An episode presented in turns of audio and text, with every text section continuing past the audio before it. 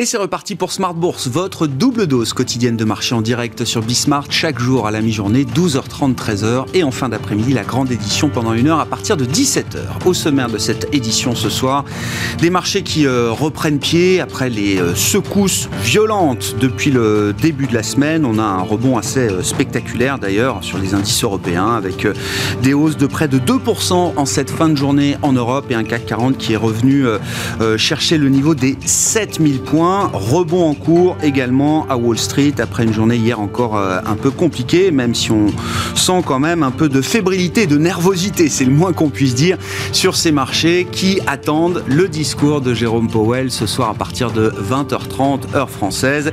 Jérôme Powell dont on espère qu'il euh, ramènera peut-être un petit peu de clarté sur la stratégie de resserrement de politique monétaire de la Réserve fédérale américaine cette année avec, notons-le, sur le marché euh, obligataire, oui, des taux qui ont un petit peu reculé en début de semaine, notamment euh, avec les, grosses secousses du marché euh, américain, mais qui sont assez vite revenus sur les niveaux qui prévalaient euh, avant les, secousses, autour de 1,75, 1,80 pour le 10 ans américain en cette fin de journée. Du côté des entreprises, on a entamé la période de publication des résultats. Pas mal de small et mid cap françaises notamment qui ont déjà publié leur point d'activité trimestriel. On pourra en parler avec l'un de nos invités spécialistes de ce segment de marché dans Planète Marché à suivre dans quelques instants. Et puis parmi les méga caps, on attend la publication de Tesla ce soir après la clôture du marché euh, américain. On a eu la publication de Microsoft hier soir, des résultats euh, impeccables hein, avec une croissance de 20% year on year et puis une croissance euh, sur le cloud encore impressionnante, 46% pour la plateforme Azure chez Microsoft. Alors on vient évidemment de plus de 50% de croissance sur cette partie spécifique, mais on reste quand même sur des niveaux de croissance encore spectaculaires et le cloud en a encore sous le pied. Hein. C'était le sens du discours du management de Microsoft hier soir. Et donc Tesla à suivre ce soir. Le marché surveillera évidemment la, la guidance sur les ventes 2022 après des livraisons records au quatrième trimestre pour Tesla. Et puis euh, des indications peut-être sur le prochain démarrage attendu en tout cas des euh, nouvelles usines, que ce soit à Austin, Texas ou encore à Berlin en Allemagne. Et nous parlerons dans le quart d'heure thématique de Smart Bourse ce soir justement de mobilité du futur. Ce sera notre quart d'heure consacré à la gestion thématique avec Ronnie Michali, le président de la financière Galilée qui sera en plateau avec nous à partir de 17h45.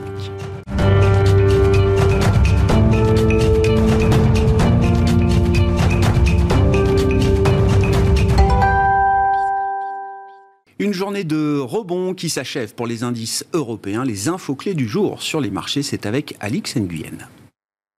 Prudent hier, le CAC est désormais empreint d'une certaine euphorie et repasse la barre des 7000 points à quelques gains d'effacer les moins 4% de la séance de lundi, avec 100% de titres en hausse, dont celui de Renault qui avançait de près de 7% au cours de la séance. L'indice parisien est en passe de boucler une troisième séance de hausse d'affilée, et ce pour la première fois depuis le 5 janvier. Wall Street, de son côté, entame la séance en forte hausse. Ce soir, au sortir d'une réunion de deux jours du comité de politique monétaire, de la Fed, un communiqué sera publié à 20h, suivi d'une conférence de presse de Jérôme Powell une demi-heure plus tard. Le marché s'attend à ce que l'institution laisse pour l'instant ses taux d'intérêt inchangés et puis seront scrutés de près les indications sur la prochaine trajectoire des hausses de taux. Et puis l'autre incertitude pour les marchés, c'est toujours la situation géopolitique tendue en Ukraine, le scénario d'une attaque de la Russie étant redouté. Aux États-Unis, Microsoft et Texas Instruments progressent après la publication hier soir de trimestriels supérieurs aux attentes et de prévisions optimistes. Apple, qui publie demain, est également dans le vert. Autre composant du Dow Jones, Boeing évolue dans le rouge vif pour la troisième année consécutive. Le groupe a encore perdu beaucoup d'argent en 2021. Boeing a dévoilé ce mercredi une perte nette de 4,29 milliards de dollars pour un chiffre d'affaires de 62,286 milliards. Euh, c'est plus qu'attendu et ce du fait d'une nouvelle charge exceptionnelle de 3,5 milliards de dollars destinée à couvrir le coût des malfaçons et de l'arrêt des livraisons des 780 ce soir, après clôture, ce sera au tour de Tesla et d'Intel de dévoiler leurs résultats. Côté valeur en France, le secteur auto et leurs fournisseurs comme ArcelorMittal flambent. Arcelor a annoncé hier soir un investissement de 5 millions de dollars au sein d'H2 Pro, une start-up israélienne à l'origine d'un procédé permettant de produire de l'hydrogène propre. Arkema revoit à la hausse ses capacités de production dans les polymères fluorés. Le chimiste indique désormais prévoir une augmentation de ses capacités de 50% sur son site de Changshu en Chine contre 35% jusqu'ici pour une date de démarrage toujours prévue fin 2022. Total Energy est en nette hausse dans le siège des cours du pétrole. Le baril de Brent frôle les 89 dollars et se rapproche d'un plus haut de 7 ans. Et puis on termine avec Orpea qui abandonne encore plus de 9% alors que le gouvernement envisage des sanctions en cas de manquement avéré après la parution ce mercredi d'un livre enquête pointant des faits de maltraitance dans les EHPAD. Tendance, mon ami, chaque jour à 12h30 et 17h avec Alix Nguyen dans Smart Bourse sur Bismart.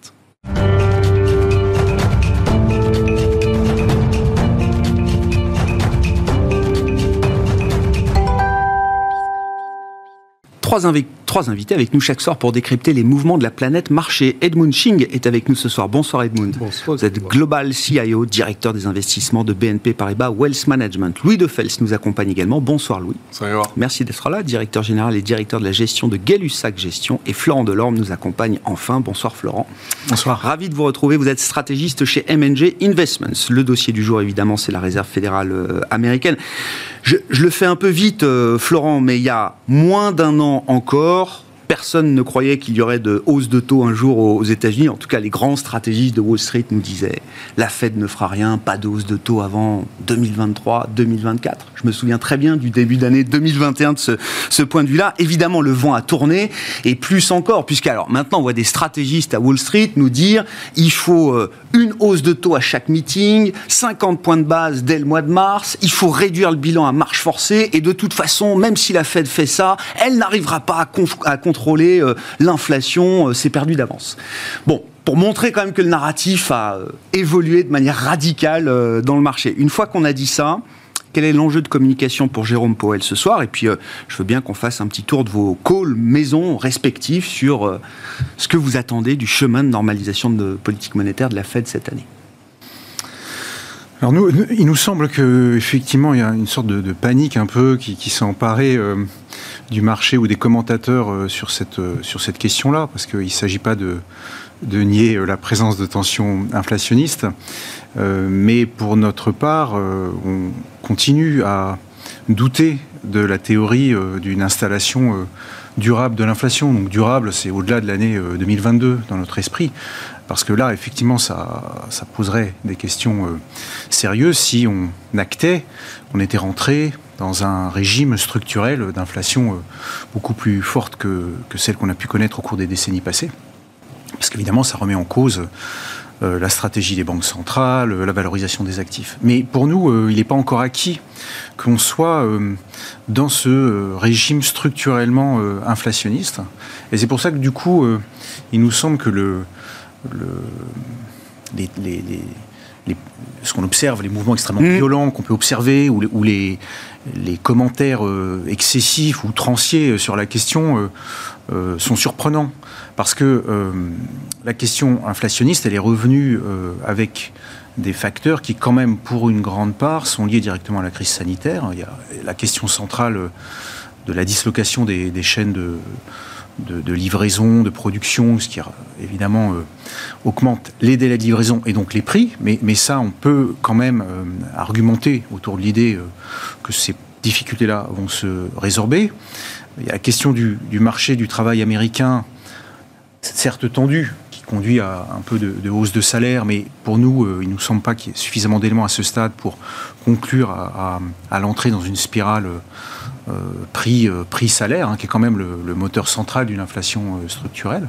Tout simplement parce qu'il y a un certain nombre d'Américains qui vont bien devoir revenir à l'emploi dès lors qu'ils auront consommé leurs économies. Donc on, ne voit pas pourquoi il faudrait conclure là maintenant à l'imminence d'un cycle inflationniste extrêmement violent, et du coup on ne, on ne, perçoit pas pourquoi il faudrait procéder à des hausses de taux extrêmement brutales et rapides, d'autant plus que euh, sur la question euh, centrale euh, des, chaînes de, production mondiale, le, niveau des taux d'intérêt a assez peu d'effet. Donc, on voit mal comment la Fed pourrait, par des hausses de taux, réduire les problèmes logistiques. Voilà. Donc, tout ça pour dire que la confusion règne de notre point de vue. Il faut reconnaître que la Réserve fédérale y est quand même pour quelque chose, parce qu'elle avait réussi à installer courant 2021 une théorie qui nous semble la bonne, à savoir que d'ici d'ici 12 mois au maximum, on reviendrait à des niveaux d'inflation plus raisonnables. Et puis le volte-face de la Fed mm. euh, courant décembre, qui nous paraît quand même euh, réagir plus euh, à, des impératifs peut-être politiques, hein, puisqu'on sait que l'administration américaine fait un peu pression sur la Réserve fédérale pour, pour, pour traiter cette question de l'inflation. Mais comme je disais à l'instant, c'est pas forcément euh, une problématique qui, qui, peut être résolue euh, par la Fed. Mais en tout cas, nous, on perçoit plus une certaine fébrilité du côté de la Réserve fédérale, ce qui pose problème puisqu'elle est normalement là pour ancrer un scénario un peu stable. Or, cette volte-face de décembre crée la confusion et, la panique euh, sur les marchés. Et, pour conclure et, laisser la parole aux autres intervenants, il nous semble donc que face à, à cette euh, nervosité qui s'installe sur les marchés, euh, Powell va devoir euh, modérer un petit peu son discours dans les commentaires ce soir pour laisser entendre que cette hausse de taux, qui certes peut avoir lieu, parce qu'on est, on est bien d'accord que l'économie tourne à plein régime, donc il n'y a aucune raison de maintenir les taux oui. au niveau auquel ils sont. Mais cette Vous en voyez quand même quelques-unes des hausses de taux cette année. Il en faut. Oui, il en faut. Non, non, mais il, il, en faut parce qu'on a une économie qui tourne à plein régime, donc il n'y a pas de raison de maintenir les taux directeurs à zéro. Néanmoins, de là à euh, anticiper un resserrement monétaire violent, rapide, euh, là on passe d'un euh, d'un excès à l'autre finalement, et, il nous semble que la Réserve fédérale va devoir modérer un peu son propos pour ramener de l'ordre sur les marchés, et qu'en tout état de cause, à supposer même qu'elle veuille enclencher un, cycle extrêmement brutal, ce qui de notre point de vue serait une erreur, elle serait rapidement Contré par le marché. Contré par le marché, et en particulier euh, le marché euh, du crédit, hein, puisqu'on vit quand même dans un monde où l'économie est financée euh, pour l'essentiel par les marchés du point de vue du, crédit. Hein, on connaît cette théorie de la désintermédiation bancaire. Et dans un monde euh, comme ça, il y a une, obligation euh, des banques centrales de fournir de la liquidité dès que le marché du crédit doute. Et, si on continue comme ça, le marché du crédit va finir par douter, ce qui en fait est inenvisageable si on veut continuer à financer l'économie. Donc la Fed, comme ça lui est déjà arrivé par le passé, euh, souvenons-nous de 2018, sera obligée de faire marche arrière si elle veut aller trop vite, trop fort. Mais notre sentiment, c'est plutôt que Powell va tempérer un peu ses propos et disons, euh, tenir un discours d'une remontée progressive et modérée des taux d'intérêt. Quand vous dites tempérer ses propos, c'est-à-dire c'est sur quel sujet? Est-ce que c'est par exemple sur la question de la réduction du bilan? Parce que si je me réfère à la dernière communication euh, post-FOMC 14-15 décembre, il y a euh, trois hausses de taux signalées par les membres de la Réserve fédérale américaine à travers les, les trajectoires qu'on a pu avoir. La question du bilan, à cette époque-là, Jérôme Powell nous dit que c'est pas une urgence euh, immédiate. Et puis sont publiées les minutes, le compte rendu de cette réunion en tout début d'année, hein, euh, la, première semaine de, janvier, qui montre que le débat sur le bilan a été sans doute beaucoup plus profond que ce que laissait transparaître Jérôme Powell euh, à l'époque. est-ce que c'est ce sujet-là en particulier que Jérôme Powell va devoir traiter, par exemple, ce soir? Ben, de notre point de vue, il faut d'une part ne pas laisser entendre qu'on pourrait avoir plus de trois hausses de taux en 2022. Et d'autre part, euh, il faudrait tempérer, tempérer un petit peu euh, ces déclarations sur une réduction euh, de la taille du bilan, parce que de notre point de vue, c'est complètement hors de propos. C'est-à-dire qu'il n'y a aucune nécessité de réduire la taille du bilan. Et si la Fed devait s'engager dans une réduction assez vigoureuse du bilan, pour le coup, on aurait des conséquences effectivement assez dramatiques sur les marchés, parce que là, là on peut, se permettre que le bilan n'augmente plus, mais, par contre, une réduction du bilan, si elle devait intervenir, il faut vraiment qu'elle soit à la marge, à l'épaisseur du trait. Mais, s'il devait y avoir une communication euh, un peu trop agressive sur cette question-là, c'est sûr que ça poserait problème. Mais, et, d'ailleurs, c'est pour ça que le marché tergiverse, parce que la Fed a ouvert une boîte de Pandore en décembre euh, sur cette question-là, ce qui est vraiment euh, pas, pas, pas, le sujet de notre point de vue. Hein. évidemment, il ne s'agit pas de, de, maintenir des programmes d'urgence et d'ajouter encore des, des, des achats d'actifs au renouvellement de, du stock. Mais par contre, le renouvellement du stock, il nous semble assez nécessaire. Euh, c'est une ligne de défense qu'il faut conserver aujourd'hui, vous dites. Si on veut maintenir la stabilité financière, euh, il semble ah difficile d'engager une réduction du bilan, parce que de toute façon, quand on s'engage dans ces politiques-là, c'est un choix qui a été fait euh, il y a une dizaine d'années, le chemin du retour est quasiment impossible. Donc c'est un peu illusoire de, penser qu'on va pouvoir rapidement, dans, les années qui viennent, réduire le bilan. On peut cesser d'acheter, mais se mettre à réduire le bilan, je pense que ça serait une expérience très aventureuse pour, pour l'économie mondiale. Donc je pense qu'il ne faut pas trop toucher à ces sujets-là et agiter le marché avec ces problématiques de réduction de bilan. Edmund, les enjeux de communication pour Jérôme Powell ce soir. Et puis, qu'est-ce qui vous paraît, allez, quasi acquis en matière de resserrement monétaire pour cette année? Qu'est-ce qui vous paraît encore très optionnel, très hypothétique? Oui, je pense que je suis d'accord. On table toujours sur, au moins trois augmentations de taux par la Fed cette année, peut-être quatre. Donc entre 3 et 4. S'il dit plus que 4, là, ça va faire mal au marché. Parce que là, ça va être une déception importante. Deuxième déception, s'il continue avec ce, discours d'aider le quantitative tightening, la, réduction du bilan, on, continue, on va le faire cette année, et on va faire euh, de manière active. Donc c'est une chose, c'est dire, OK, quand, quand, les obligations arrivent à maturité, on ne rachète pas encore une, encore une fois, des obligations avec l'argent qu'on reçoit. Mhm. OK, très bien. Ça, c'est une chose. Pour moi, ça, c'est une réduction du bilan quasiment plutôt naturelle. On ne réinvestit plus, ce qui, qui dégonfle gentiment le bilan. Mais vous dites, on ne peut pas être vendeur net. Vous ne voyez pas la Fed être vendeuse nette non, bah de Treasuries ou de MBS Non. Et ben, les MBS, peut-être plus, ah. mais pas le Ça, c'est l'immobilier, hein, la partie immobilier. Voilà, la partie immobilier, parce que honnêtement, quand on regarde le marché immobilier, plus 20% sur un an, hein, on peut dire qu'on n'a pas besoin. On n'a pas besoin d'avoir le soutien de la Fed pour le marché immobilier aujourd'hui. C'est simplement pas nécessaire du tout. Mais cela dit, attention, parce que si, si on envoie le mauvais signal, après, le marché va quand même mmh. va continuer à euh, chuter. Donc, euh, c'est ça qu'il veut essayer d'éviter un maximum ce soir, je pense.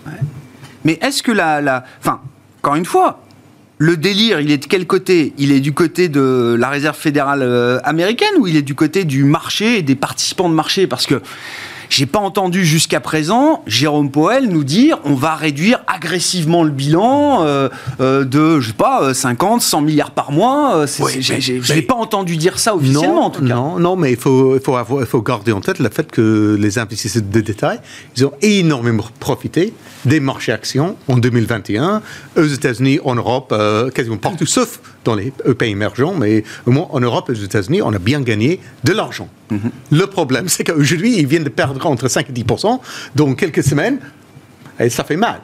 Ça bah. fait mal, donc euh, eux, peut-être s'ils ont endetté avec, euh, avec du margin debt en plus, là, on perd 5-10%, on, on commence à recevoir les margin calls, ça veut dire qu'il faut, il faut rajouter de l'argent, et eux, ils ne veulent pas, ils disent non, non, non, je coupe plutôt mes positions.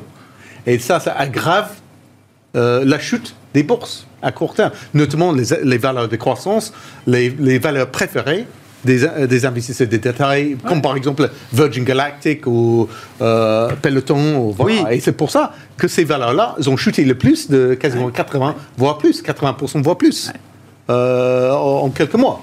Et ça, vous dites, on est à un moment déjà où cette question de marché devient importante pour la réserve fédérale américaine Oui, à terme, mais pas, pas forcément ce soir. Pas ce soir. Pas forcément ce soir, parce que c'est difficile.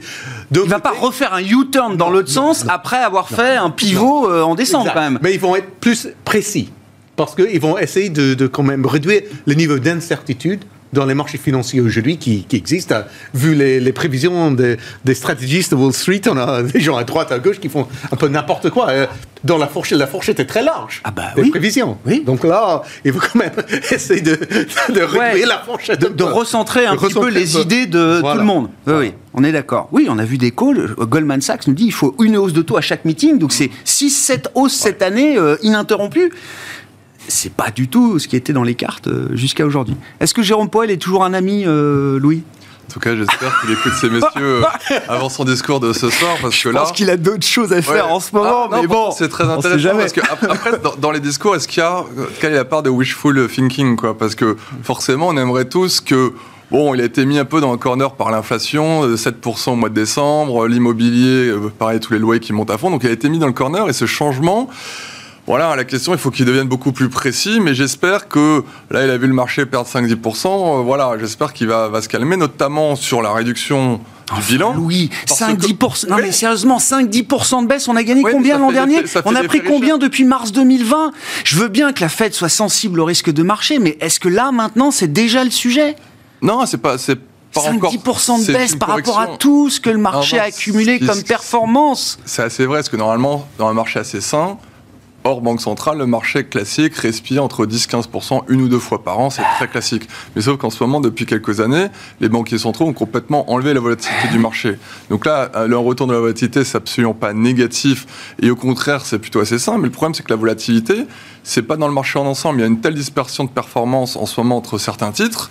On parlait notamment des fameuses valeurs que vous aimez beaucoup, et notamment euh, euh, la, la papesse, là, euh, Cathy Woods, avec son fonds art qui fait Ouais. je sais pas combien. Ouais. Et de temps en temps, c'est un peu le lièvre à la tortue. On voit que notre bonne euh, vieille amie Warren Buffett, qui monte doucement mais sûrement, bah voilà, au bout de trois ans, il a enfin récupéré la performance euh, de Cathy Woods. Après 10 ans de sous-performance. hein. Voilà. J'adore Warren Buffett, mais c'est vrai Ouais, que ça qu'il 10 avait ans, il était un de la peu... bulle de Ouais, 2000. ouais, on sûr. verra bien, parce que a un resserrement trop fort euh, dans, rappelez-vous, là en ce moment, les grands organismes mondiaux sont plutôt en train de réviser à la baisse la croissance mondiale aux États-Unis, encore hier ou ce matin en Allemagne. Voilà, n'oubliez pas que là, là, on perd le soutien monétaire aux États-Unis et on perd aussi le soutien budgétaire. Rappelez-vous, il n'y a plus de plan de relance aux États-Unis, il n'y a plus de chèques qui arrivent, il n'y a plus tout ça. Ça va quasiment avoir un impact de quasiment 2 points de PIB aux États-Unis. En Europe, on est quasiment en flat plus, et donc au niveau mondial, c'est moins 1. Plus de banques centrales centraux au niveau mondial, donc en début d'année, les bilans des banques centrales vont encore monter. Donc on peut se dire chic, parce que voilà, je vous rappelle, ça fait 100 fois que sur votre plateau qu'on le répète, le marché est 100% corrélé au bilan des détails des, des bilans des banques centrales. Mais le problème, c'est que si, dès juillet, d'après Goldman Sachs, euh, ils commencent à retirer de l'argent, bah, on se rappelle tous le quatrième trimestre 2018, et le marché, vous savez, il apprend ses erreurs il anticipe. Voilà. Donc qu'est-ce qui va se passer? Donc j'espère que ce soir, ça va, ça va être savant équilibriste, 3-4 hausses de taux, je, je ne sais pas trop. Mais la seule chose qu'on peut voir, c'est attention de ne pas casser la croissance aux États-Unis qui est un peu plus faible, même s'il y a des réserves d'épargne qui sont super élevées. On voit notamment que le prix des, des barils de pétrole va impacter la consommation. Il n'y a plus de chèques pour les Américains. Et même si on perd que 5-10% sur S&P, mais plutôt moins 15%, parce que là, c'est le 5-10%, c'est comme sur le CAC 40. Vous pensez que malheureusement pour les particuliers qui nous écoutent, ils vont dire, mais attends, mais le CAC 40, il a à peine baissé, il est qu'à moins 2 ce soir. Mais vous avez des super belles valeurs qui sont en moins 15, moins 20, moins 30, qui étaient des valeurs un peu surdétenues par tout le monde. Elles avaient besoin de corriger. Donc, donc ça, ce qui est peu compliqué, c'est que l'effet richesse, pense particulier, je pense qu'il y a très très peu de gens, à part les gens pure value bancaires, qui font mieux que le CAC 40 cette année. Donc en plus, il y a l'effet richesse, même si c'est pas énorme, qui va venir, comme disait très bien Moon, qu'il y a des appels de marge qui vont arriver sur certains acteurs aux États-Unis. Voilà, je dis pas que c'est la fin du monde, parce que les résultats des sociétés, on en parlera tout à l'heure, sont toujours très bons et tout va très bien. Mais voilà, ça met un peu plus d'incertitude. Il faudrait pas que la Fed vienne quand même casser toute cette dynamique, parce que le seul moyen qui, on va dire, qui, qui pourrait vraiment casser cette dynamique haussière qu'on a depuis des années, c'est une mauvaise communication de la Banque centrale. Donc espérons que ce soir, euh, il nous rassure un peu. Bon, on suivra ça. Euh, effectivement, c'est de toute façon le sujet qui va nous animer euh, tout au long de cette année euh, 2022. Quand on regarde la partie marché, Florent, alors. Comment vous analysez effectivement la séquence de correction hein, qui s'est encore accélérée en début de semaine? Avec des mouvements impressionnants. La séance de lundi euh, à Wall Street restera dans l'histoire. Hein. Quand on voit le S&P 500 perdre jusqu'à 4% en séance pour terminer positif, ça n'était arrivé que deux fois précédemment euh, euh, avant cette séance de lundi en octobre 2008. Donc pour montrer quand même la violence des mouvements, vous disiez tout à l'heure, c'est le signe d'un marché qui, euh, est un peu désorienté, qui ne sait plus euh, où se, à quoi se, raccrocher. Vous, là, en termes de stratégie euh, d'investissement, de gestion chez MNG, quelle a été votre position? Quelle a été votre ligne, ligne d'investissement pendant cette période-là? Alors nous, depuis de nombreux mois, on avait un, positionnement plus orienté vers les, valeurs dites value. Donc évidemment, en particulier le secteur bancaire, à la fois en Europe, aux États-Unis, qui depuis un certain temps est une composante importante de nos portefeuilles. Donc on, on a effectivement plutôt une séquence heureuse, puisque, ben oui. comme c'est indiqué à l'instant, sont des, des valeurs qui s'en sont plutôt bien tirées. Euh, mais effectivement, il nous semble que même sur la, la, la partie euh, croissance, qui n'est pas euh, le cœur de nos portefeuilles, mais qui, qui, constitue quand même une diversification dans, de nos allocations, il y, a, une partie rationnelle parce qu'il est, il est clair que lorsqu'on s'oriente quand même vers un cycle de hausse de taux, il est assez mécanique que les, les, valeurs de croissance euh, en souffrent. Hein. Mais, mais on voit que ça a été au-delà de, des valeurs euh, les plus spéculatives. Oui, je suis d'accord. On a commencé à attaquer les valeurs patrimoniales d'une certaine manière les GAFAM, euh, la tech rentable, le luxe un peu à, Paris. Et c'est là où, nous, ça nous semble excessif hein, par rapport au, scénario que j'évoquais tout à l'heure. Euh, s'attaquer à des valeurs de croissance, mais qui ont déjà euh, des comptes de résultats euh, tout à fait enviables, ça nous semble un peu surprenant si on, si on, se met effectivement dans un scénario où de toute façon la, Fed n'aura ni la nécessité, ni l'obligation, ni les moyens finalement d'enclencher un cycle De, hausse de taux très, très violent, hein, une, retour à une orthodoxie monétaire euh, qui nous semble de toute façon impossible compte tenu euh, du niveau euh, d'endettement de l'économie mondiale, de l'ensemble des agents économiques, compte tenu du poids du marché du crédit, comme je disais tout à mmh. l'heure, mmh. dans les marchés.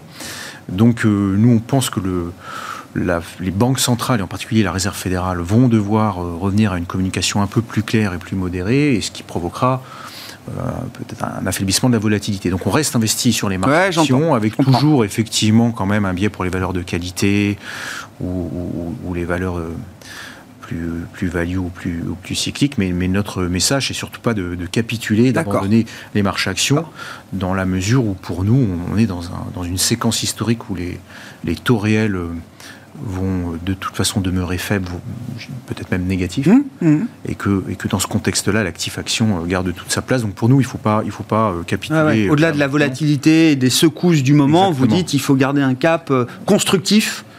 Exactement, on, est, vraiment dans le camp de ceux qui profiteront des creux de marché pour réinvestir un petit peu. C'est quand même clairement notre, notre ligne de conduite. Donc on est plutôt serein par rapport à la situation euh, actuelle. Mais c'est vrai que le marché qui, euh, en une journée, euh, corrige à moins 4 et termine légèrement positif, ça c'est quand même assez inédit et c'est vraiment le signe hein. d'une fébrilité hors norme. Une vitesse impressionnante. C'est quand même vraiment ça qui me marque. Qu'est-ce qu'on a envie d'avoir? Qu'est-ce qu'on a envie d'avoir un peu moins peut-être aujourd'hui en portefeuille dans une logique patrimoniale, wealth management. Hein, oui, oui, non, mais c'est sûr que nous, nous nous concentrons sur les actions de qualité toujours.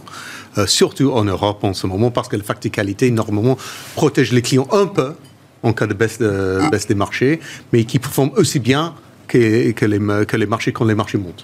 Donc moi, c'est une asymétrie que, j'aime beaucoup. De voir que l'Europe a mieux tenu que Wall Street depuis euh, quelques semaines, ça vous conforte dans cette idée-là Un peu aussi, et surtout euh, les actions au Royaume-Uni, parce qu'on a quand même bien, on constate bien une sous-performance énorme de la part des actions au Royaume-Uni depuis 2016, le référendum de Brexit. Et maintenant, enfin, enfin, c'est un des meilleurs indices dans le monde euh, des marchés actions, des marchés actions ah. aujourd'hui, qui comme ça reste toujours un indice très peu cher dominé par les, les, actions bancaires, les actions pétrolières, les mines. Et moi, je considère qu'il faut toujours avoir euh, euh, une belle exposition vers tout ce qui est matière première, notamment l'énergie et les métaux industriels. Ah, Puisque vous parlez du marché britannique, et c'est vrai que j'en parle assez peu. Voilà, parce qu'il a su performer. Personne non, personne n'en veut. Mais c'est le moment, peut-être. Est-ce que le, le, le, sujet politique est un sujet euh, important pour le marché action euh, britannique? Sans rentrer dans le détail, non. parce que je crois que ça intéresse pas grand monde, mais il y a un risque de changement de Premier ministre. Est-ce que c'est un sujet pour l'investisseur qui regarde justement avec intérêt ce marché britannique? Euh, Honnêtement, honnêtement, dans les sondages, le Premier ministre actuel, Boris Johnson, est tellement bas que si on change de Premier ministre, ça peut être comme bonne chose et pour l'économie et pour les marchés financiers. Il est tellement mal vu par tout le monde que... Ça peut pas être pire, voire ça peut être mieux. Voilà, exact. D'accord. Donc c'est pas un risque pour l'investisseur, ça. Non, non, mais c'était juste, euh, comme j'ai pas eu l'occasion d'en parler jusqu'à présent, ça m'intéressait, et au moins la réponse est, très très claire. Euh, c'est intéressant aussi. Alors, je sais pas dans quelle mesure les euh, puisqu'on nous dit c'est une année de stock picker, euh, Louis. Dans quelle mesure les premières publications, là, alors sur la partie notamment hein, que vous suivez particulièrement, euh, comment ces publications sont arbitrées? Est-ce qu'elles sont arbitrées de manière rationnelle? Est-ce qu'il y a quand même un peu de fondamental dans les réactions de marché suite aux, publications? Et alors, si je sors des et mid, la publication emblématique des dernières heures, c'était Microsoft. C'était intéressant. La séance d'hier était compliquée hier pour les valeurs de croissance. Microsoft publie après la clôture. Les résultats sont quand même exceptionnels, au-delà des attentes. Le titre est en baisse, était en baisse avant la, la clôture des marchés, continue de baisser après la publication. Et puis, en fait, à un moment, le marché s'aperçoit quand même de la qualité des résultats de Microsoft et le stock Microsoft est en hausse de 3-4% au moment où, euh, au moment où on se parle. Sur votre segment, qu'est-ce que vous avez déjà pu repérer comme euh, indicateur euh, justement dans ces, publications de résultats les, résultats sont encore au rendez-vous. Hein. C'est vraiment un vrai facteur de soutien des marchés, donc assez en ligne avec ce que dit Florence. C'est dire que les bénéfices par action vont être là encore au rendez-vous pour 2022. Euh, les taux réels encore négatifs, même s'ils vont remonter, ce qui explique la surperformance des values, vont rester bas pendant très longtemps parce que de toute façon, il faut que les États puissent financer tous leurs programmes, leurs dettes, la transition énergétique, numérique, etc. Donc ça va rester bas. Et surtout, ce qui est assez intéressant, c'est que vous avez aussi ce qu'on appelle la prime de risque qui reste encore suffisamment élevée pour privilégier le marché action par rapport aux obligations. Donc une fois qu'on a dit ça, qui montre que même si on a perdu un peu le, soutien des banquiers centraux, on reste quand même positif pour l'année 2022 sur le marché action. Mhm. Voilà, de toute façon, il n'y a pas grand-chose d'autre à faire. Et quand on regarde dans le stock picking, c'est vrai que les premières publications sont très bien, plutôt saluées. Donc ça dépend quel jour vous, arrivez. Parce que Rémi Cointreau a publié il y a quelques jours des super chiffres et a quand même perdu plus de 2% sur euh, la journée. En revanche, des valeurs plutôt, on va dire, de croissance qualité comme idée logistique ou Sword qui ont super bien publié, je crois qu'aujourd'hui, Sword prend 7 ou 8%. Donc c'est vraiment bien salué, tu un peu jeté avec l'eau du bain et a plutôt même rassuré sur les guidance 2022. Donc voilà, donc ça va être vraiment l'année un peu du stock picking, parce que le début d'année a été vraiment compliqué parce que dès que vous étiez, c'est simple, on, fait tous la même chose. Dès qu'on voit qu'une valeur a plus de 30 fois le PE, on a commencé à shooter. On réfléchit pas, on achète, on vend tout ce qui a 30 fois le PE, on achète ce qui a 12. Donc attention, sous les 12 fois le PE, il y a quand même des sociétés de très mauvaise qualité, il y a beaucoup de value trap, etc. Et le marché, pendant combien de temps il va être là? Pendant mm. combien de temps il est complètement binaire? Moi, je pense que, rappelez-vous ce qui s'est passé au mois de février, mars l'année dernière, très très forte rotation sectorielle, et puis après, c'était revenu un peu. Euh, ça a repris un peu le fil de l'eau. Donc là, après, peut-être Jérôme Powell s'il calme le jeu. De nouveau, le stock picking va pouvoir arriver. Et en effet, il y a des valeurs très qualité qui ont été massacrées en bourse, les Hermès, Dassault Systèmes, etc. Peut-être que le niveau de valorisation était peut-être trop élevé, certes. Mais aujourd'hui, quand on regarde les différents facteurs, mmh, le mmh. facteur qualité ou le facteur euh, balance sheet high, balance sheet, c'est-à-dire des bilans très sains, vous êtes entre moins 11 et moins 15% depuis le début de Alors que normalement, c'est des facteurs très défensifs. Quand le marché baisse, c'est le fait to quality et c'est ces valeurs qui surperforment. Donc ça crée une opportunité, là, vous dites, pour vous Ça crée une opportunité. Donc bien évidemment, attention à toutes les valeurs, euh, les anciennes darling, peut-être trop, qui, qui étaient à 80 fois le PE, qui généraient pas de cash, ou voilà, les peloton, etc. Il faut faire attention. Mais les belles valeurs, les Pernod Ricard, les Assosystèmes, les téléperformants, toutes ces belles valeurs qui, encore quelques semaines, on aurait rêvé de pouvoir les acheter. Vous n'avez pas de doute qu'à un moment, ça reviendra euh, une fois que la poussière sera un peu retombée euh, pour dire choses? tout, tout, dépend où vous voyez les, les, taux remonter. Mais comme on pense que les taux réels vont rester négatifs encore longtemps, c'est une super occasion de commencer à revenir encore sur ces titres, même si ils vont continuer de sous-performer à court terme, peut-être les bancaires, les pétrolières, parce que c'est pas trop à la mode. Mais néanmoins, pour les particuliers qui nous écoutent, qui ont un horizon et qui ne regardent pas trop les indices. logique patrimoniale. Voilà, logique patrimoniale. La plupart de ces beaux titres sont revenus en plus graphiquement sur les moyennes mobiles de 100 jours. Bon, il ne faudrait pas qu'elles les cassent. Néanmoins, attention aussi, peut-être à des valeurs peut-être trop chères ou qui ont une croissance qui n'est pas encore rendez-vous. Pourquoi? Parce que je vous rappelle, ça fait des années qu'on a pu justifier des niveaux de valorisation élevés, parce que les banquiers centraux étaient là, mmh. en baissant les taux. Parce que quand les taux sont zéro, vous savez ce que le coût du capital avait vraiment le coût avait vraiment chuté. Et donc là, si on augmente trop fortement euh, les taux et que vous savez ce qu'on appelle le WAC, le, coût du capital augmente trop, bah, quand vous faites votre fameux DCF, bah, tout de suite votre target price peut être ajusté de 15%. Donc ça y est, ces valeurs-là, elles ont été repricées, 4 hausses de taux, c'est fait, le mal est fait. Vous dites toutes choses égales par ailleurs, on a déjà fait une bonne partie du chemin sur ce repricing de valeur de croissance, de qualité, de visibilité. Si, si Jérôme Powell ne casse pas trop la croissance, voilà, avec si, oui. Néanmoins, on verra bien ce qui se passe dans les prochains jours, mais là, clairement, il y a aussi des très belles sociétés suisses comme Geberit, Sika, qui sont vraiment des pépites qui ont perdu 20% depuis le début de l'année. Si on n'y va pas maintenant, euh, on attend Armageddon dans ces cas-là. Ah Et en plus, dans un marché assez défensif comme le marché suisse. Voilà, le, le marché suisse a nettement... Qui n'est pas très défensif Oui. pour l'instant. Donc donc c'est ça ce qui est un peu compliqué. Les gens sont complètement perdus en ligne un peu avec, les, avec le discours des banques centraux. C'est que les valeurs très défensives ne le sont plus. Et aujourd'hui, qu'est-ce qui est défensif? C'est limite Renault, Peugeot. Les banques Les banques et Les Total. banques Oui. Voilà. Donc ça, c'est sans moi, ça. La monde est bizarre parfois. Ouais. Ben, ouais, mais dans une logique de, de rendement, euh, ça paye du rendement euh, en cash euh, régulièrement. C'est ennuyeux, mais on est quand même payé pour attendre dans un moment de marché où vous dites tout le monde est un peu perdu. Mais ces rotations sectorielles sont tellement violentes. N'oubliez pas qu'on est qu'en début d'année. Plus couplé avec l'effet janvier. Je vous rappelle l'effet janvier. Il y a en décembre, il y a le window dressing. Tout le monde achète les belles valeurs. Comme par hasard, les shoots au début de janvier. Et regardez, c'est les Soloca, les CGG, les je sais pas quoi, les valeurs, les pires valeurs que personne Donc ne en veut. fait, ça va commencer au 1er février, vous dites l'année. Après les. Peut-être pas pour février, ça va peut-être continuer, allez, allez, on va dire peut-être encore quelques semaines. Si on reprend février-mars, allez, ça va peut-être, c'est souvent six semaines les fortes rotations sectorielles. Donc là, on en a quatre, quoi, trois et demi, quatre. Peut-être continuer pendant encore deux semaines. Donc là, on fait encore le dos rond un minimum de temps.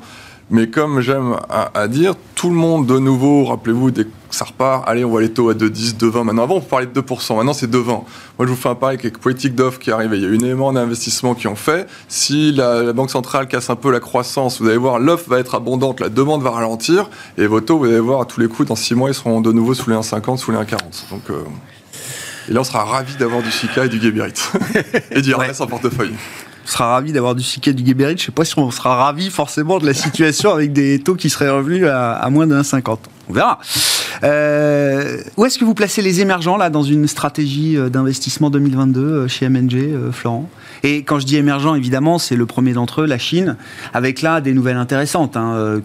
On attendait une mise en action de la Banque centrale chinoise, donc à front renversé de la Fed pour assouplir les conditions financières en Chine.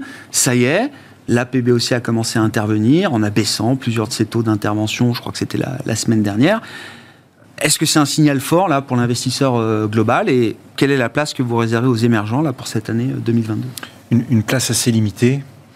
Euh, D'une part parce que dans un resserrement monétaire, même, modéré comme je le décris, euh, euh, les émergents ne sont pas forcément dans une posture euh, idéale. hein, euh, même si on, on peut euh, argumenter sur l'amélioration euh, des balances courantes, euh, la moindre dépendance au financement dollar, mais néanmoins, ça reste quand même une, classe d'actifs qui est très sujette au flux et globalement, l'humeur n'est pas vraiment à l'investissement sur les émergents dans un contexte où on peut craindre un, resserrement monétaire aux États-Unis. Ensuite, on voit bien que l'époque est quand même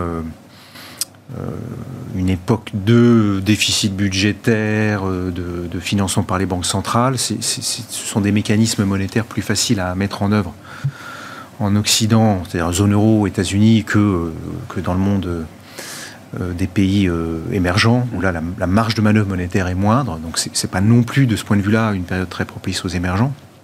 Alors resterait le cas de, de la Chine qui est un peu à part, où là on est face à sûr. une économie de poids euh, effectivement euh, incontournable. Euh, mais le, le- les coups de barre réglementaires qu'on a dû constater ces derniers mois, où les autorités chinoises interviennent dans un certain nombre de secteurs de, de manière rapide, et donc mettent à mal des pans entiers de la côte, c'est- un, fait, un- disons, un contexte qui nous plaît euh, pas plus que ça. Donc dans, dans cet environnement quand même un peu euh, incertain, on préfère euh, majoritairement rester sur les zones Ouais, USA, zone euro.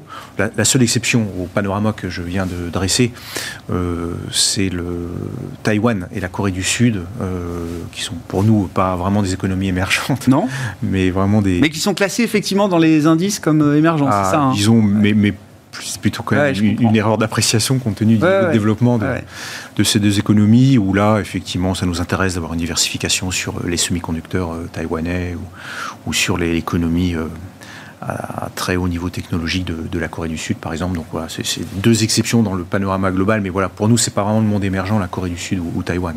C'est intéressant parce que euh, on parle beaucoup du, du risque euh, Taïwan Mm. euh, et la Chine sera à un moment euh, réunie avec euh, Taïwan. Taïwan redeviendra, sera chinois euh, forcément à un moment, nous disent tous les géopolitologues. Mais dans le marché taïwanais, c'est pas quelque chose qui se ressent euh, aujourd'hui euh, particulièrement.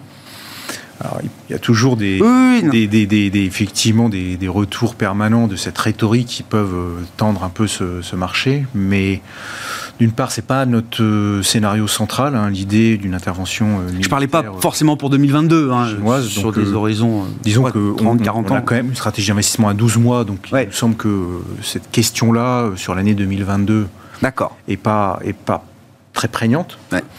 Et puis, euh, de toute façon, la, la valeur des, des sociétés taïwanaises est telle que ça, ça vaut le coup, même s'il y a un risque géopolitique, d'être présent sur ce segment d'investissement. Hmm. La place des émergents, euh, alors, bon, logique patrimoniale, mais est-ce qu'on regarde quand même les émergents ce début d'année 2022, à commencer par la Chine euh, Ah oui, oui, bien sûr, mais euh, nous, nous commençons plutôt par les obligations souveraines chinoises, parce que avec le- le- les obligations à 10 ans, on peut toucher pas loin de 3% Mhm. en, en termes de rendement, qui est quand même 100 points de base plus qu'on peut toucher aux États-Unis, et bien sûr beaucoup plus qu'on peut toucher en Europe.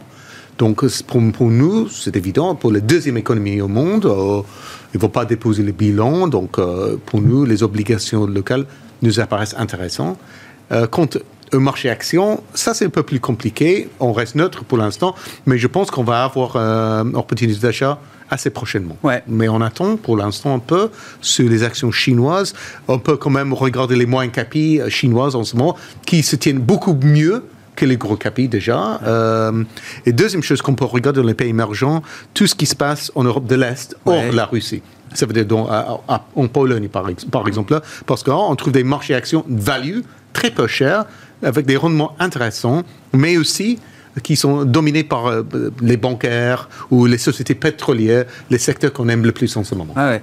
Et des économies booming hein, dans les, les, Ah oui, les ah pays oui de avec, l'Est, une euh, belle- avec des, oui, très- avec les niveaux de croissance euh, exceptionnels. Et là, il faut dire un mot du, du risque russe, euh, quand même, du coup. Euh. Non, mais enfin, je veux dire, Ouais. est-ce que, est-ce que là aussi, dans ces marchés à proximité, en lien fort quand même avec la Russie, est-ce que cette tension, elle se matérialise quelque part? Euh, oui, bien sûr, mais euh, moins en Pologne pour l'instant. Ouais. Je pense que là, c'est bien intégré avec l'Europe de l'Ouest. Euh, bien sûr, pour le Kazakhstan, pour l'Ukraine, euh, c'est notre histoire. mais cela dit, cela dit, on ne sait pas si... Je pense que le président Poutine, il a la main forte en ce moment parce qu'on a toujours ce- cette problématique des, des prix énergétiques en, en Europe. Euh, on dépend énormément du gaz naturel de la Russie pour l'instant. Et bien sûr, et, il joue ses cartes parce qu'il est les meilleures cartes que jamais pour l'in- pour l'instant. Est-ce que ça va durer? Je ne sais pas. Mais je pense que peut-être ils vont calmer le jeu à un moment donné si ils gagnent suffisamment de terrain. Donc c'est c'est toujours ça. Donc la, la question, qu'est-ce qu'il attend lui? Euh, Qu'est-ce qui va suffire pour dire OK, on se calme maintenant parce que Et que tout le monde sorte la tête haute, quoi. ouais, exact. Il nous reste deux minutes. Vous voulez qu'on dise un mot d'Orpea avec vous, euh, Louis Situation spéciale du, moment, enfin, controverse majeure du, euh, du moment. Je suis toujours frappé de voir à, quelle vitesse le moindre début de controverse euh, eh bien, euh, pousse les gérants, donc désormais ESG, tous, à liquider comme ça des positions sans attendre. C'est assez nouveau depuis plus d'un an que le SG a pris vraiment une grande place au sein de toutes les gestions. Pas non plus que les gens spécialisés, les fonds qui sont à CFDR 9, mais même les fonds 8. Et maintenant, dès qu'il y a une controverse, c'est vraiment, vous pouvez plus justifier d'avoir en portefeuille. Donc les flux sont massifs, on ne réfléchit même plus. Et c'est vrai que c'est assez, euh, assez étonnant. On avait vu l'exemple sur Solution 30, mais avant, ou sur Wirecard, mais il y avait eu des alertes un peu. Il y avait plusieurs, euh, il y avait plusieurs rapports. Voilà. Sur PA, on a s'amusé à regarder. Il n'y avait pas grand-chose. Il y a un fonds qui était short il y a deux ans, qui avait regardé en disant attention, conditions. Ça restait quand même très très soft et c'était pas assez puissant pour pouvoir expliquer la chute de quasiment 50% d'Orpea et aussi des autres secteurs euh, par ricochet, euh, Corian qui a quasiment perdu un tiers de la capitalisation boursière. Là, ça arrivait très fort, très rapide et c'est vrai que c'est assez nouveau. Donc c'est vrai que, euh, attention, parce qu'il y a eu quand même énormément de flux qui sont arrivés ESG dessus, ce qui explique aussi la sous-performance des darling ESG depuis le début de l'année. Je crois que les, les valeurs best ESG Ouais. sont en baisse de plus de 15% depuis le début de l'année, pour vous dire. Donc c'est vrai que quand il y a très de flux, et ce qui est assez drôle, c'est que depuis le début de l'année, où c'est plutôt les pétrolières, les mines qui Eh sont oui. en forte hausse, plus personne nous parle de ESG depuis le début de l'année. Mais Genre- déjà l'an dernier, les meilleurs secteurs du stock 600 étaient oil and gas, euh, banque, euh, ressources Ouais, de base, euh, Ah et en non, Europe aussi. hein. Ben, c'est, c'est, son, c'est le problématique Ah de ouais. flux. Hein. C'est à force d'avoir que des flux. Quand plus personne en achète, bah, ça, ça se retourne. Mais, mais c'est vrai que c'est quand même assez violent pour Orpea, parce qu'il y a quand même en plus de l'immobilier. Vous vous rappelez, Orpea, c'est quasiment plus une valeur immobilière que, que, que, on va dire, même si l'opérationnel vaut, vaut quelque Que chose. de service, quoi. que de service. Donc c'est assez violent, c'est, assez nouveau. Et c'est vrai que c'est, c'est, euh, pas toujours euh, peut-être créer des opportunités. Donc, mais bon, c'est vrai que si vous êtes un fonds ESG, vous clairement, il faut, faut euh, faire un comité ESG. La controverse Orpea, qu'est-ce qu'on fait en portefeuille? C'est, pas évident. Et malheureusement, même si c'est complètement décorrélé de la valorisation par l'immobilier, bah, de temps en temps, vous n'avez pas le choix de vendre. Et malheureusement, Oui, peut-être au plus bas, mais euh, au moins, vous suivez votre process de gestion et en espérant que vos clients, vous vous en pas trop. Quoi. Merci beaucoup, messieurs. Merci d'avoir participé à cette discussion de marché euh, ce soir. Nos trois invités de Planète Marché, Louis Defels, directeur général et directeur de la gestion de Gay-Lussac Gestion, Florent Delorme, stratégiste chez MNG Investments, et Edmund Ching, le directeur des investissements globaux de BNP Paribas Wealth Management.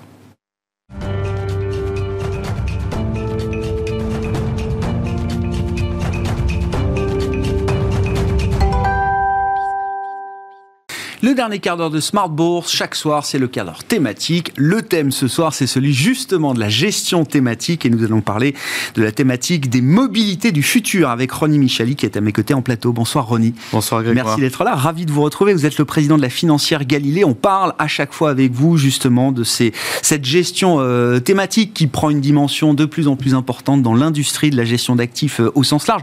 On va décrypter à travers votre, votre filtre d'analyse la thématique des mobilités du futur, mais il y a un sujet euh, industriel, effectivement, euh, auquel vous vous attachez euh, et vous vous attelez depuis, depuis le début. C'est comment est-ce que je donne un prix à une thématique et ça, c'est tout le travail qui, qui se fait à la financière de Galilée depuis, depuis qu'on se parle, en tout cas, Ronnie, et vous avez créé un outil supplémentaire qui permet justement de mesurer de la manière la plus précise et la plus adaptée le prix ou la performance, pour ainsi dire, d'une thématique de marché. Exactement. En fait, on est parti du constat, euh, comme je le dis depuis plusieurs émissions, hein, finalement, que euh, nos clients ont besoin en fait qu'on fasse le travail pour eux de pricing euh, de la thématique. Ce qui, est évident, c'est que euh, c'est très difficile pour un CGP, un family officer, même un gérant privé, euh, de pricer une thématique parce qu'elles sont par essence, comme je dis toujours, internationales, transversales, structurelles bien évidemment, mais la transversalité principalement et euh, le fait qu'elles soient internationales donne euh, une difficulté supplémentaire pour pricer une thématique. Un secteur, c'est facile.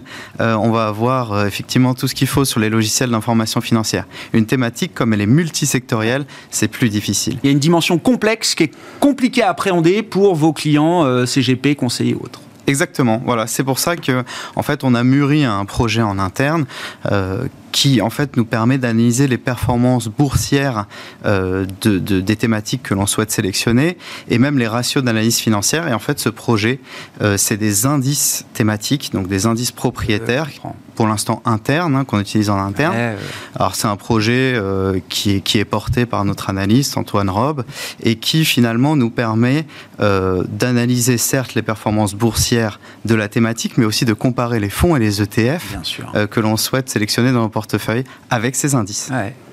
Oui, parce que ces fonds thématiques, généralement, ils se réfèrent. Alors, ils ont souvent des indices, toujours des indices de référence, mais qui ne sont pas forcément adaptés justement à leur thématique. C'est souvent des, des grands indices euh, mondiaux, MSCI World euh, ou autres. Là, vous avez apporté une finesse d'analyse euh, beaucoup plus importante. Exactement, bah, c'est exactement ce que vous dites. C'est qu'en fait, on va benchmarker par exemple un fonds cybersécurité avec le MSCI World Mm. ou un fonds robotique, intelligence artificielle ou même vieillissement de la population avec le MSCI World. Et finalement, ça ne veut pas dire grand-chose. Ça, ça- ça ne facilite pas la lecture justement du, du prix et de la valorisation d'une thématique. Ah, Bah, ce, sera, ce sera intéressant parce que vous, vous, vous travaillez sur 25 thématiques, euh, c'est ça? Donc il y a Tout à fait. 25 indices à, à construire. Il y a cinq, cinq piliers Ouais. thématiques, cinq thématiques par pilier, ça fait 5 x 5, 25 thématiques. Et donc, ils sont en cours de construction. Ah, ce serait intéressant. Moi, je serais très intéressé de savoir quels sont les, enseignements, justement, que ces indices vous apporteront sur la, manière de mesurer le prix, la valorisation d'une thématique et de ces fonds euh, thématiques qui sont, euh, qui sont commercialisés euh, aujourd'hui. Les mobilités du futur. Donc, analyse des fondamentaux de la thématique. Ça, c'est le premier point de votre codex, hein, le processus d'analyse, justement, de ces, de ces grandes thématiques. Quels sont les fondamentaux là, qui portent la thématique des mobilités du futur, euh, Ronnie. Exactement. Donc une thématique chez nous, elle doit être euh, évidemment transversale, internationale et structurelle. Et la première chose qu'on peut constater, c'est que finalement, au rythme où ça va, euh, en 2050, le parc automobile aura fait x4.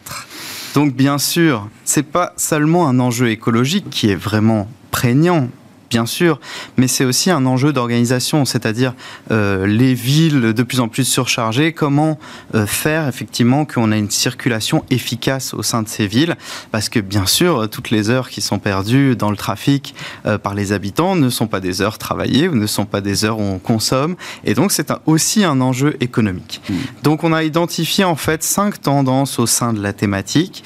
Alors, il y a évidemment euh, la mobilité électrique. J'y reviens pas trop parce que vous en parlez souvent, euh, dans, même dans cette émission, ou, de manière générale. Enfin, je veux dire, le, c'est une partie visible, on va dire, de ce sujet-là. Euh, Exactement. Voilà peut-être rappeler éventuellement qu'il y a 120 milliards de dollars par an qui sont investis pour la recherche, euh, et le développement euh, euh, des, des, des, véhicules électriques, ce qui fait à peu près 20-25% du budget des, constructeurs. Quand même. Mm-hmm. cela dit, il y, des, y, a des tendances dont on parle un peu moins et que je voulais vous, vous exposer aujourd'hui, par exemple le car sharing, donc tout ce qui est autopartage. évidemment, on sait qu'une voiture partagée permet finalement de remplacer à peu près une douzaine de voitures privées. Et donc, c'est quelque chose qui va euh, non seulement aider euh, dans, euh, dans, tout ce qui est écologie, mais également à des facteurs bénéfiques économiques. Mhm. Il y a une étude, par exemple, de BMW qui nous dit que 40% du trafic dans une ville peut être dû à la recherche d'une place de parking. Donc, effectivement, si on a moins de places de parking du fait de cet autopartage, ça peut être effectivement bénéfique. Mhm. Ensuite, on a bien sûr la conduite autonome. Alors la conduite autonome, elle a plusieurs vertus. Faire diminuer les places de stationnement, bien sûr, faire diminuer le nombre de parkings, par exemple, et euh, augmenter la fluidité du trafic. Comment est-ce qu'on augmente la fluidité du trafic? C'est avec ce qu'on appelle les communications euh, car to car mhm. ou car to X. Mhm. Donc car to car, c'est évidemment les véhicules qui communiquent entre eux, et car to X, c'est les véhicules qui, qui communiquent avec euh, les, les, les, feux de signalisation, par exemple, et qui vont permettre de fluidifier le trafic. Mhm. Et enfin, il y en a encore deux. Il y a les transports en commun de demain. Donc, vous connaissez bien sûr les euh, bus électriques autonomes, comme on commence à en voir hein, dans, nos, euh, dans, dans, certaines, euh, disons, mégalopoles. Et vous connaissez peut-être moins les taxis drones qui sont actuellement à l'essai dans plusieurs villes, donc à Dubaï, à Los Angeles, à Dallas, à Singapour, et qui devraient peut-être progressivement être mis en service. Euh, pour, euh, pour effectivement euh, continuer finalement à développer les mobilités du futur par la conquête de l'espace aérien. Et puis enfin, il y a le fret de demain. Je, de manière très, très brève, je, je, on sait tous que 90% des marchandises transitent par le transport maritime et il y a des armateurs d'envergure qui actuellement travaillent sur le fait de verdir leur flotte notamment avec l'hydrogène. Euh, une fois qu'on a détaillé ces, fondamentaux, alors euh, cette thématique en chiffres, elle représente quoi euh, aujourd'hui, Ronnie alors déjà, on peut dire que euh, évidemment c'est une thématique qui est structurelle. J'ai passé pas mal de temps sur la transversalité, sur le fait qu'elle soit structurelle, aucun doute. Euh, on a 2 milliards de plus d'habitants d'ici 2050. Hein. Donc euh, l'exode rural est en marche et il continue. On sera à peu près 70% de citadins dans le monde d'ici 2050. alors la thématique en tant que telle, elle est représentée par les investissements dans chaque secteur. J'ai parlé du secteur, euh, par exemple, de, l'automobile, l'électrique, voilà, qui est très présent, donc 120 milliards. Euh, en, tant que tel, euh, ce qu'on peut dire c'est plutôt ce qu'on peut analyser via nos indices, justement. Ouais. C'est-à-dire que euh, en 2020, la performance de notre indice thématique était de 79%. Donc, Sur cette thématique, Sur mobilité. D'accord. Ouais, ouais. En, euh, en 21. 2021, 30%. Ok. Depuis le début de l'année, moins 10 avec le drawdown qu'on Ouais, connaît. mais bon, Mais bon, globalement. vu les deux années euh, précédentes, oui, effectivement, c'est. euh, Voilà. Et puis, ce qui est intéressant surtout de, de savoir, c'est que les perfs, bien sûr, mais elles concernent le passé, euh, c'est la cherté, finalement, Ouais. l'indice. Euh, et finalement, euh, ce qu'on voit, c'est que depuis le début de l'année, avec le drawdown qu'on a, c'est peut-être un point d'entrée, Ah, euh, on est passé d'environ 30 fois de, sur, le, sur le PER Ouais. à euh, 25 fois. Et donc, on a une finalement thématique un peu moins chère. une thématique un peu moins chère, éventuellement un point d'entrée. Très clair. C'est à ça que nous servent les indices. Quel, point faible derrière cette thématique? Enfin, On comprend toutes les forces structurelles que vous avez euh, décrites, euh, Ronnie. Si- S'il y a un ou deux points de faiblesse peut-être à, à signaler? Oui, alors évidemment, il y a tout ce qui est sécurité, euh, parce que bon, euh, voilà, on passe pas du jour au lendemain à une voiture conduite par Ouais. un humain à une voiture autonome. Il y a tout ce qui est problème d'autorisation de, déploiement. C'est surtout ça qu'on va, on va regarder, nous, en tant que gérants ou nos analystes, euh, dans la les années à régulation, venir. Ouais. Exactement. Et c'est ça qui va débloquer Ouais. très certainement certains cours de bourse. Euh, dans, dans les années à venir, c'est les autorisations de déploiement finalement, parce que bon, euh, faire voler euh, un drone aujourd'hui, c'est simple, mais euh, le faire voler avec des gens dedans, c'est tout un autre défi. Ouais. Donc ça, c'est c'est vraiment des points faibles qui peuvent venir, en tout cas, euh, perturber les cours de bourse des, des- des sociétés qui sont dans cette thématique. Et il y a la question des infrastructures. Évidemment, en ville, euh, bah, pour faire atterrir Ouais. des drones avec des gens, euh, dedans, il faut des infrastructures qui sont non négligeables, qui sont assez onéreuses, et pour l'instant, on n'en a pas ou peu. Donc ça, Oui, ces vraiment- programmes d'investissement, ils sont pas encore euh, Exactement. euh, en œuvre, en tout cas. Tout à fait. Ouais, on teste prends. finalement le, le- les, les- les moyens de transport, mais pas forcément le- les, les moyens de les accueillir. Ouais. Oui, il faut construire l'écosystème qui va avec en termes d'infrastructure. Qu'est-ce qu'on peut dire? Alors, euh, des fonds qui sont investis sur cette euh, thématique des mobilités du futur. Et puis, euh, pour conclure, quelques fonds qui vous paraissent intéressants justement dans le gisement Oui. qui existe aujourd'hui, Ronnie. Alors sur le gisement, on a environ une quinzaine de fonds. hein. Euh, donc on commence à avoir pas mal de, de, de matière. Euh, Il y a pas mal d'ETF, finalement, assez peu de fonds avec euh, des gérants physiques. Euh, et globalement, on en, on en a dans notre shortlist euh, trois. Euh, un ETF et deux fonds. Ouais. Euh, donc on a un ETF de Lixor qui s'appelle le MSCI Future Mobility. Euh, donc celui-ci est, euh, monde, hein, évidemment. Il a fait une bonne performance l'année dernière, plus 31% quand Mhm. même. Euh, on a euh, le BNY Mellon Mobility Innovation Fund que j'ai noté, Mhm. euh, qui est aussi euh, de qualité. On l'a utilisé dans nos portefeuilles actuellement, on l'a plus, mais on l'a eu pendant pas mal de temps, Euh, avec une performance l'année dernière, je crois, autour des 18%. Mhm.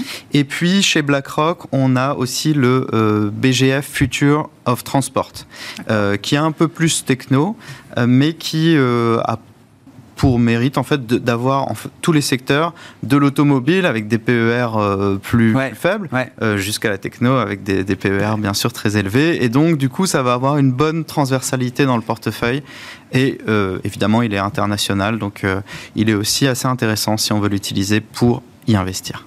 Merci beaucoup, euh, Ronnie. Merci de nous avoir euh, éclairé sur cette gestion euh, thématique, les outils que vous développez à la financière de Galilée et précisément cette thématique, cette thématique des mobilités du futur. Ronnie Michali qui était avec nous dans ce dernier quart d'heure de Smart Bourse ce soir, le président et directeur général de la financière Galilée.